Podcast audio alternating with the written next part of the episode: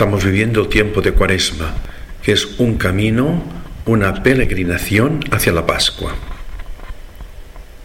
El tiempo de Cuaresma es tiempo para irnos asimilando a los valores del Evangelio, al estilo de vida de Jesucristo.